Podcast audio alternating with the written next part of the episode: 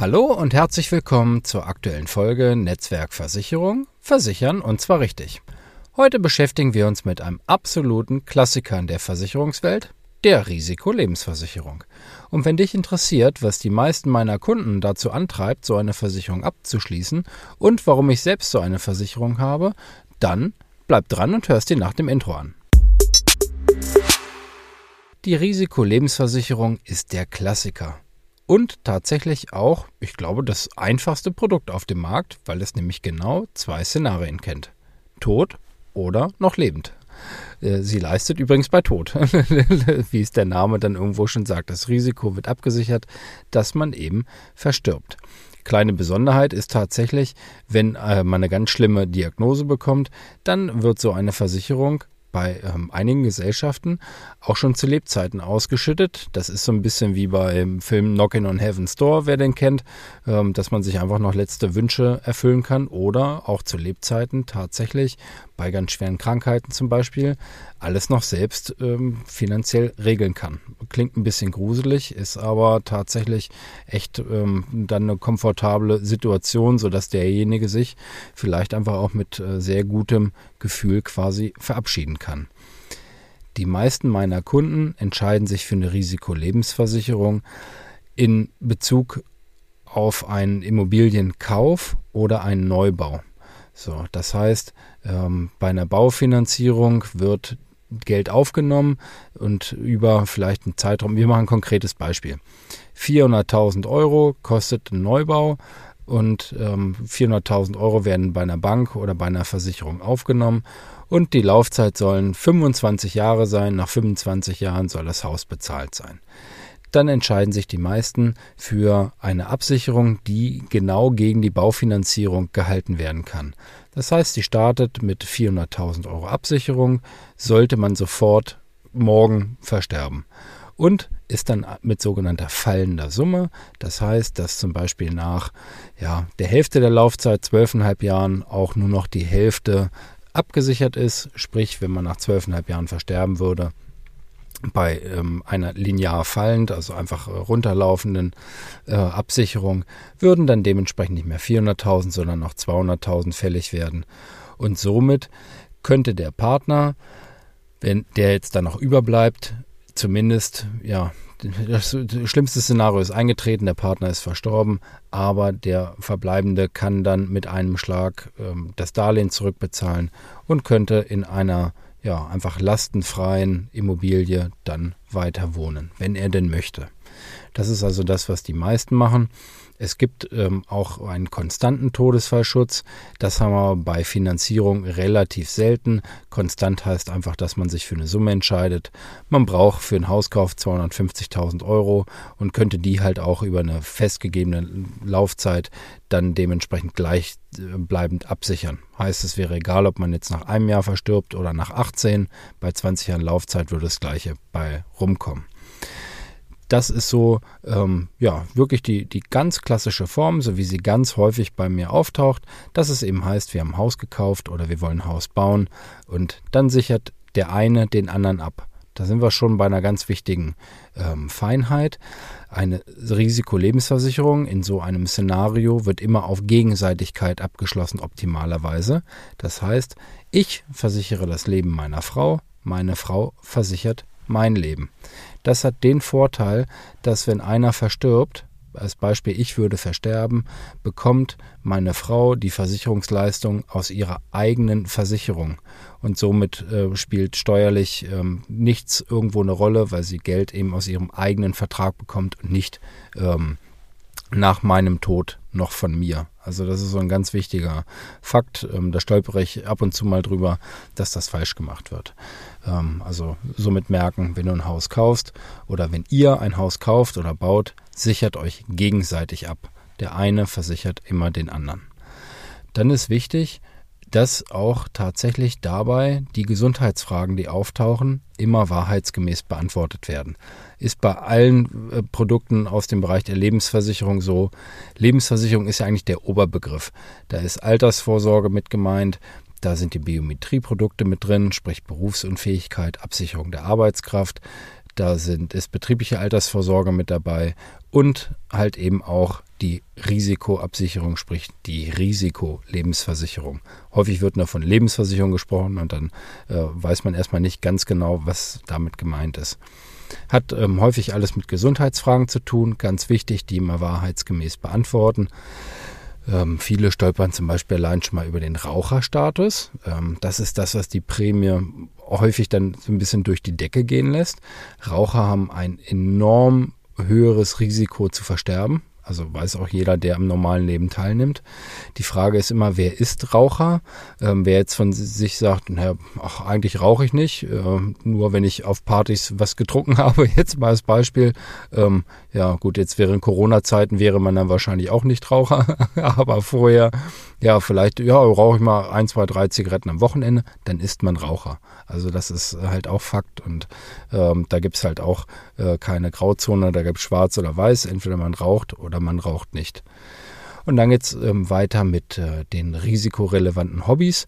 Also wer jetzt gerne ähm, Basejumping macht oder, oder ähnliches, ähm, der wird äh, Probleme haben, überhaupt eine Absicherung zu bekommen. Wer zum Beispiel Motorrad fährt, sollte dies auch angeben. Der bezahlt ein bisschen mehr Beitrag, aber ist tatsächlich dann auf der sicheren Seite, weil das zu den risikorelevanten Hobbys gehört. Und wenn du ähm, mal bei den Gesundheitsfragen bei ein, zwei Sachen vielleicht nicht ganz sicher bist, weil zum Beispiel gefragt wird nach ähm, Vorerkrankungen beziehungsweise nach Geschehnissen in den letzten fünf Jahren, nach OPs, ambulanten OPs oder ähnlichem. Äh, meine Empfehlung, bitte ähm, da dann doch mal den Arzt irgendwie mal konsultieren, wenn man nicht genau weiß, ah, ist das jetzt ähm, vier Jahre und elf Monate her oder fünf Jahre und ein Monat. Ähm, in dem einen Fall zählt es da noch mit rein, in dem anderen nicht. Und ähm, ja, es ist ganz, ganz wichtig, die Fragen einfach wahrheitsgemäß zu beantworten. Dann ist im äh, Ablebensfall tatsächlich auch dann kein, kein Stress oder man ist dann wirklich auf der sicheren Seite. Also das ein bisschen als Appell ganz, ganz wichtig. Ich nehme mir mir die Zeit, mit meinen Kunden auch andere bestehende Vorsorgeverträge mir anzuschauen. Das heißt, wenn es um eine Finanzierung geht und jemand kommt auf mich zu und sagt, wir haben jetzt 400.000 Euro aufgenommen, darüber hätten wir gerne Absicherung, dann frage ich als erstes, okay, was habt ihr denn schon für Vorsorgeverträge?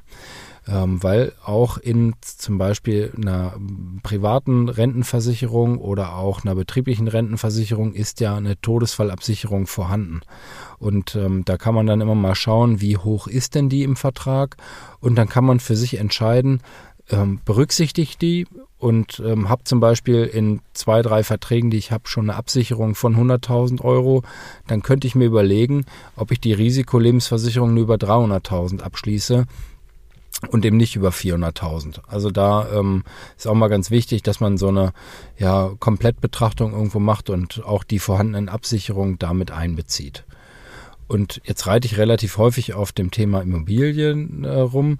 Ähm, dabei ist auch immer ganz ähm, interessant zu wissen, wenn ich eine Risikolebensversicherung im Zuge eines Immobilienneuerwerbs oder eines Neubaus abschließe, habe ich nur abgekürzte Gesundheitsfragen. Also dann ist die Prüfung eigentlich relativ easy, hat den Hintergrund, dass eben ja den Häuslebauern und, und Käufern da auch ein Schutz ermöglicht werden soll, ähm, während bei einer in Anführungsstrichen normalen Risikolebensversicherung ähm, da ähm, doch eine relativ umfangreiche Prüfung ansteht.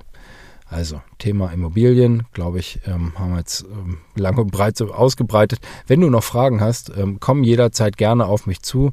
Ich habe es in den letzten Folgen auch mal schon gesagt, ich freue mich immer total, wenn ich äh, Zuschriften äh, kriege oder äh, letzte Woche hatte ich auch mal zwei Anrufe tatsächlich aufgrund einer Folge. Ähm, Finde ich ganz, ganz toll. Also scheu dich nicht, äh, dich bei mir zu melden.